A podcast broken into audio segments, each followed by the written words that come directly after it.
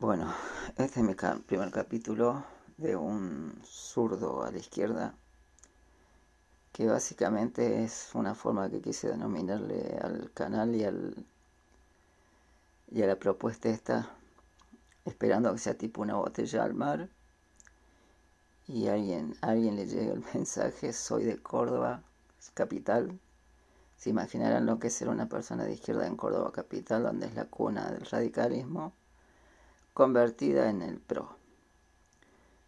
Eh, yo soy una persona que descubrí por razones obvias que era de izquierda, no porque decía que era de izquierda. Disculpen que me trabe, pero es la primera vez. Descubrí que era de izquierda porque tenía empatía con los demás, porque me dolía el dolor de los demás, porque necesitaba un lugar donde hubiese los ricos menos ricos y los pobres menos pobres. Y después empecé a buscar, a leer y descubrí que eso es la izquierda. Por lo tanto, me tengo que autodefinir como una persona de izquierda. Pero no a la izquierda boba argentina esta que da vergüenza. Me da vergüenza como persona de izquierda las actitudes de la izquierda argentina. Excepto algunas excepciones como todo, en todo lugar. Yo vivo en una ciudad donde se piensa como Cadena 3 habla, como Canal 12 dice, y como La Voz del Interior, el diario Centenario habla. Son todos casualmente del grupo Clarín. Más allá de sus 200 FM, su segundo diario gratis un montón de, de, de manos de este pulpo de, que, se construye desde allá de, los Buenos Aires, pero nos llega acá al interior también. Mi idea eh, en estos podcasts es debatir con la gente, dar mi punto de vista de las realidades que vivimos nosotros los cordobeses, los que no pensamos como piensa la mayoría. Por eso vuelvo y repito, esto es como una botella al mar, espero que tenga alguno que la lea y no sentirme tan solo en esta realidad que me toca vivir como persona no adherente al, al, al, medio cordobés, a la idea cordobesa, al desaire cordobés, a la gente que no es como ellos, y a un montón de cosas que tienen que ver con nuestra querida. Yo amo Córdoba, no me iría de Córdoba nunca, y bueno, voy a luchar como toda mi vida de adentro. Soy de la conocida generación X, esta generación que crecimos en democracia. Fuimos niños en, en dictadura militar y crecimos en democracia y no pudimos hacer muchos cambios. Y fuimos teniendo fe en las distintas etapas de toda esta democracia querida, pero no, no, nunca llegamos a tener este, la respuesta que esperábamos. Soy básicamente en esto sí me declaro antiderecha, profundamente antiderecha, y no me declaro de izquierda del centro, no, ni de izquierda fría, no, no, yo soy de izquierda. No me interesa nada con el centro ni con la derecha. No, no creo que estemos en, tiempos de gente tibia, ni en tiempos de, de tener miedo de lo que decir. Tenemos que decir lo que decimos. No soy kirchnerista, no soy peronista, pero absolutamente apoyo los gobiernos populares este, mucho más que los gobiernos que hemos tenido, como ser los últimos cuatro años que nos valen para muestra un inmenso botón en los que caemos cada tiempo. Nuestra querida clase media, que apenas se siente un poco cómoda, cree que la van a invitar a la fiesta de los ricos y nunca la invitan. Clase media a la que de vez en cuando pertenezco cuando puedo levantar la cabeza. Pero Macri ya me sacó, me sacó de la clase media. Soy de la clase media baja a mucho orgullo, ¿eh? no, no, no tengo vergüenza alguna. Y mi idea es, que sé yo, iba a empezar diciendo cuando pensaba en los podcasts hace un tiempo, hacer uno hablando de un jíbaro que teníamos en Córdoba que murió, un jíbaro sanjuanino.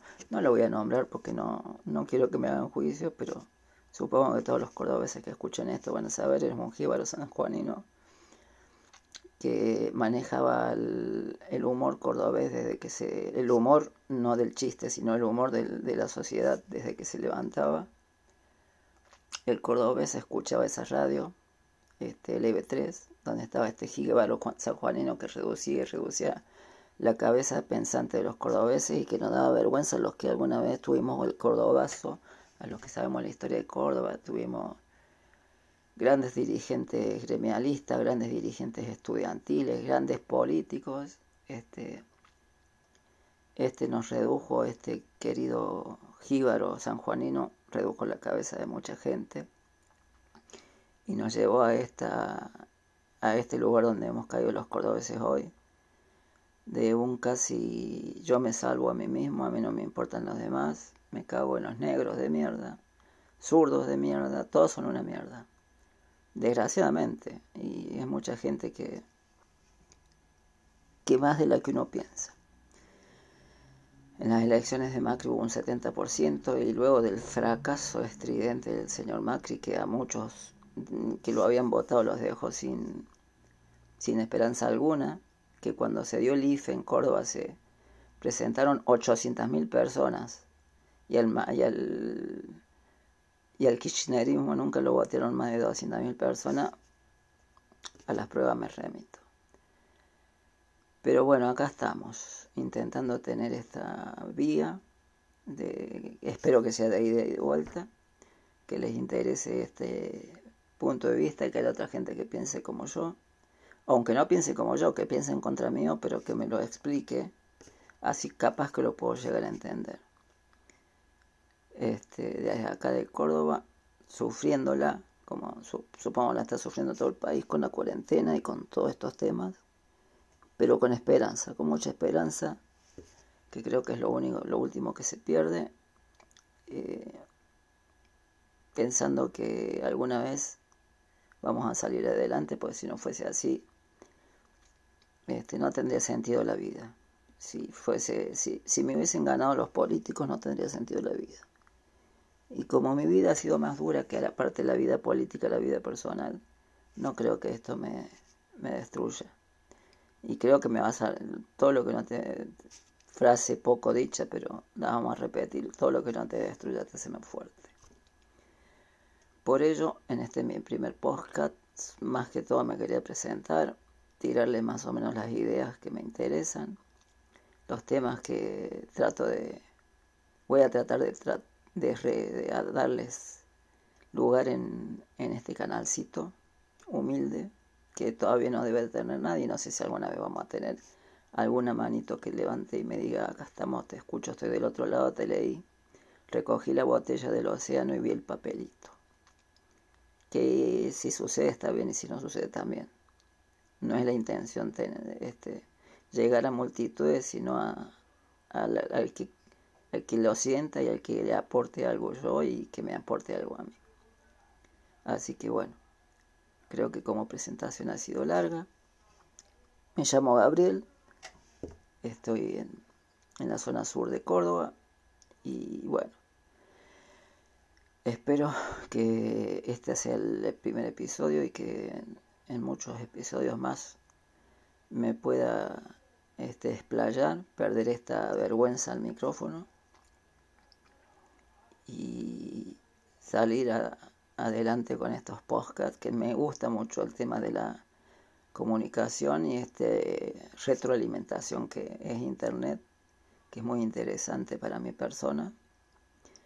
Y creo que es una de las pocas formas en donde nos podemos llegar a noticiar este, fuera de los grandes medios que tienen una, una línea este, editorial que sabemos que está con el poder y que y que no nos dicen la verdad. Y tenemos los que están del otro lado que por estar en contra de la línea editorial tampoco por ahí no, no siento que está toda la verdad. Pero me cae mejor porque obviamente soy una persona que me cae bien los gobiernos populistas porque yo soy del pueblo. No entiendo a la gente que le molesta cuando hablan de un gobierno populista y es del pueblo, es parte del pueblo, no es de la, no es de la casta, ni de la familia acaudalada, ni de Córdoba, ni de Argentina, le molesta la palabra gobierno populista. A mí me cae este, al anillo, como anillo al dedo porque soy una persona del pueblo por lo tanto, yo quiero gobiernos populistas en Argentina y en toda América del Sur. Un saludo a todos, espero tener pronto noticias de ustedes y un agradecimiento por escucharme hasta este momento. Me despido desde un zurdo de la izquierda, Córdoba, Argentina. Buenas tardes, buenas noches o buenos días, depende de la hora en que me estén escuchando. Este es el canal de podcast de un zurdo de la izquierda.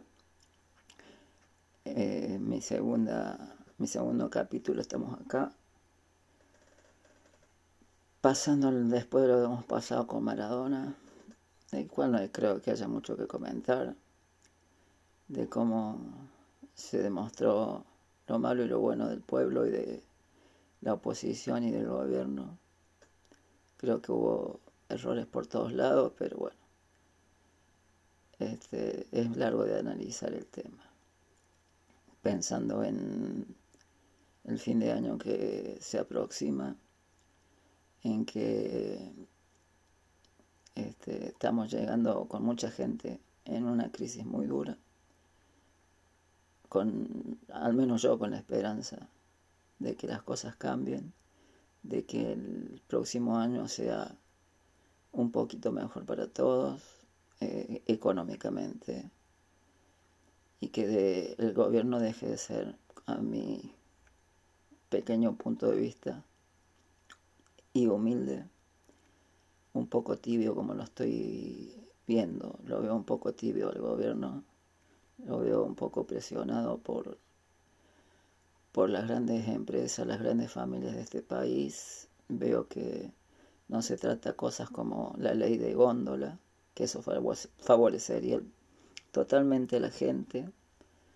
donde tenía que tener un mismo espacio las marcas grandes las marcas chicas, y la gente pudiera elegir el, el precio de los productos y no que te atiborren 200 góndolas con las marcas que van y ponen el dinero en las grandes este, en los grandes supermercados e hipermercados y después ponen al último escondido abajo las marcas segunda o marcas chicas que es una competencia absolutamente desleal espero que se pongan este, las botas y hagan la ley de góndolas, así como que haya un seguimiento como en cualquier país un poquito serio y que se acá hay un oligopolio de precios, son tres o cuatro empresas las que se ponen y discuten entre ellos qué, qué precios le van a poner a las cosas. Y ningún gobierno ha, ha participado nunca ni ha sacado una ley de protección ni de límites a estos oligopolios, los cuales este, remarcan hasta el 300%, eh, siendo que en el mundo no existe, ni en el mundo socialista, este, ni en el mundo ni siquiera eh, capitalista, existe tal desprotección de dejar remarcar a tal punto, ¿no? Hay controles, hay límites. Vos no tener la, la ganancia que quieras, no podés ganar comprar y guardar y esperar que los precios se suben o presionar para que los precios suban y de esta manera eh, molestar y, tirar abajo el, el, trabajo de la gente, la capacidad de compra este, y hacer que la gente se haga cada vez más pobre y los ricos sean cada vez más ricos, valga la redundancia. Por eso creo que este gobierno tiene que hacer algo que nunca se ha hecho, lo que yo lo he visto en mi vida, es que las, las empresas tienen que tener un límite de ganancias, un límite que les permita y les sobre, porque les, ganan por demás para cubrir sus gastos y tener ganancias este, bimestrales, eh, semestrales y anuales.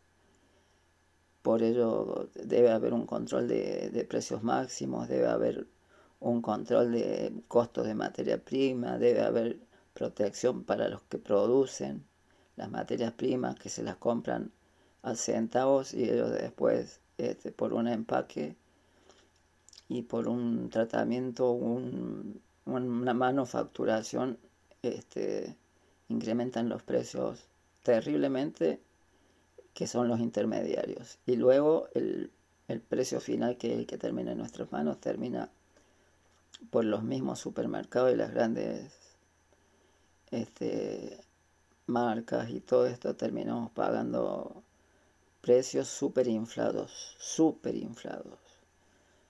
Tienen que ponerse los pantalones una vez que no hay, no hay dólar blue. Este, tenemos que dejar el eufemismo y es un dólar ilegal y debe ser, este, todo lo ilegal debe ser este, castigado. No, esto de, no, no me cabe en la cabeza que en todo el mundo la moneda se maneja por moneda, por por mercado negro, ningún medio que se precie de serio pone en la tapa del diario o en el canal de televisión el precio del dólar o de cualquier, de la droga o de cualquier cosa ilegal, porque es lo mismo poner el precio del dólar blue que el precio de la marihuana o de la cocaína y cómo va a llevar, porque son cosas ilegales, que no sé este, cuándo se van a poner los pantalones, lo de alguna vez en mi vida espero ver que se pongan los pantalones con esta y que no va a dejar de existir, pero al menos que no se lo no se haga una apología de comprar y vender el dólar blue este, eh, por la televisión, por los diarios, por las radios, por todos los medios habidos y por haber de, difusión.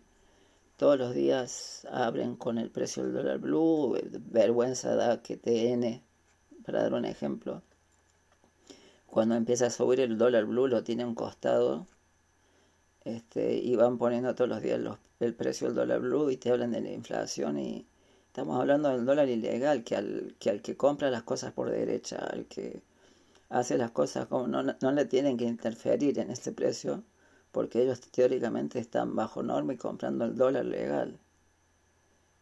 Pero así son las cosas. Nos manejamos por dólar blue, un dólar ilegal, por un dólar ilegal. Y los medios este, todos los días te aclaran cuánto cuesta el dólar ilegal. O sea, si yo lo cuento, si lo cuento y lo pienso, me dirían que en otro lado que estoy mintiendo, que cómo es posible, pero acá en Argentina es posible de que de hace demasiado tiempo. Y espero que esto cambie un poco con respecto al, aumento de los jubilados no voy a no voy a hacer ningún comentario porque creo que le voy a dar una oportunidad para ver cuál es el aumento que, que le van a dar en, en marzo que no se ha tomado en cuenta como dicen ahora este aumento. Respeto la idea de que el jubilado cierta recuperación tuvo con los remedios gratis porque dinero que dejó de gastar y que es para todos y yo sé porque yo soy pensionado y, y lo sé pero asimismo me parece que está haciendo dejando de costado una de las promesas electorales por lo menos hasta el momento no es lo que había dicho este este este candidato que ahora es el presidente. Por eso espero que se pongan los pantalones en muchas cosas, que con la Unión Industrial Argentina no se deje doblar el brazo, que con... Son muchos frentes, ni con el, ni con el campo, y ni con los medios de... que no, no, no nos enteremos después como siempre tarde y mal informados que los pactos que se hacen por debajo. No creo que haya política limpia y pura en ningún lado del mundo, pero por lo menos tiene que ser lo menos este, escabrosa para nosotros los que la sufrimos. Bueno, me voy despidiendo de este capítulo. Les dejo un medio para los que escuchan y se quieran contactar conmigo en la red social de Twitter, que es eh, un zurdo de la izquierda, igual que el canal este. Y espero, bueno, si alguien se quiere contactar y si alguien escucha este grito al viento y quiere compartir conmigo, aunque sea su idea, o sabe que, que hay alguien del otro lado, por ahí, por ahora estamos por ahí, no soy mucho de redes sociales, pero bueno, me parece que Twitter dentro de todo es un poquito más, este, no sé si llamar seria, pero es la que me cae un poquito mejor a mí. Twitter. Por ahora vamos a tener Twitter, así que bueno, me despido hasta la próxima. Como siempre, un zurdo a la izquierda.